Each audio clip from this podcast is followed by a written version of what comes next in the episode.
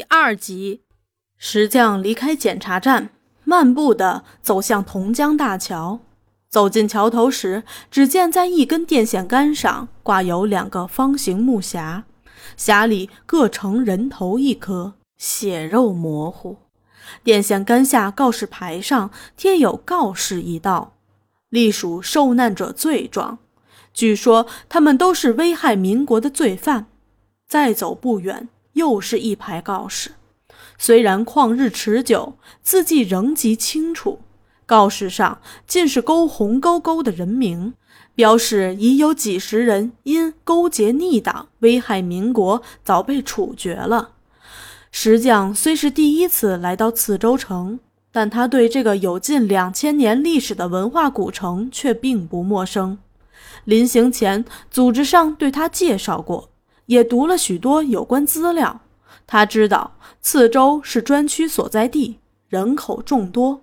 物产丰富，交通方便，文化发达，是政治、经济、文化中心，侨汇集中，又有侨乡之称。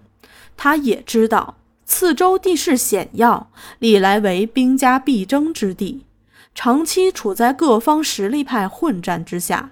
北伐前为北洋军阀盘踞，苛政重税，民不聊生。因此，北伐一声雷响，义军分起，大股的攻城夺隘，小股的拦路截击。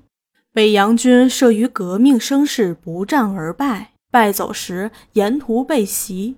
不上十天左右，整个专区两万多北洋军皆成义军刀下之鬼。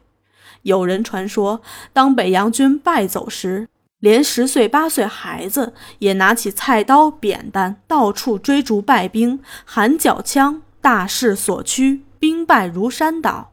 这些乳臭小子居然也大有所获。北伐失败后，地主恶霸利用起义农民和流落民间的大量武装，成立民军。这些民军队伍极不统一，东一股，西一支。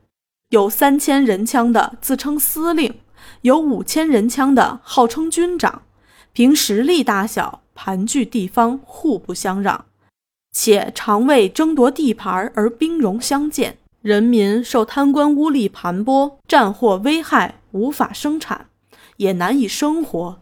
因此，有机会出洋的就出洋去了，一部分没机会出洋的就铤而走险。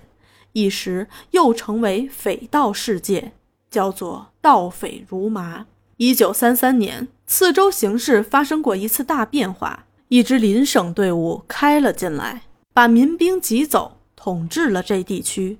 第二年，这支队伍和蒋介石的中央政府闹翻，宣布独立，另成立新政府。新政府刚一成立，立足未定。蒋介石一面抽调大军进攻，一面用高官厚禄收买瓦解内部，新政府无法抵挡，反蒋起义遂告失败。蒋介石既已米平这次叛乱，便派他的亲信大员周维国坐镇次州，以遂他多年来心愿。这周维国是蒋介石派赴法西斯德国受训的少壮军官之一。出国前，他就以对蒋忠诚、坚决反共为蒋赏识，学成反国，升迁极快，从少校而准将而少将，一帆风顺。即使蒋系军官前辈也为之瞩目。周少年得志，跋扈横蛮，高傲自大，自封为铁血将军，手下人马号称铁血军。周又自称为反共专家，在手下拥有一支特别部队，叫蓝衣大队，自任大队长。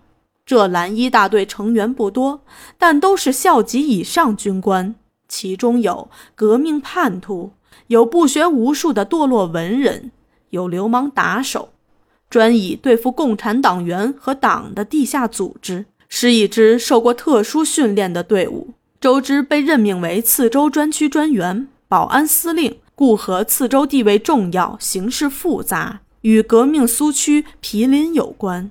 更重要的是，他在最近一次参加围剿中，兵员减损惨重，城需休整补充。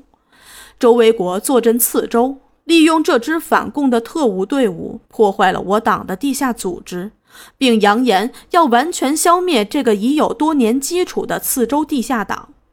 这次特支被破坏情况的确严重，特支三个负责人一叛变一牺牲，地下党员被捕达一半以上，成为特支主力的赤色工会全垮。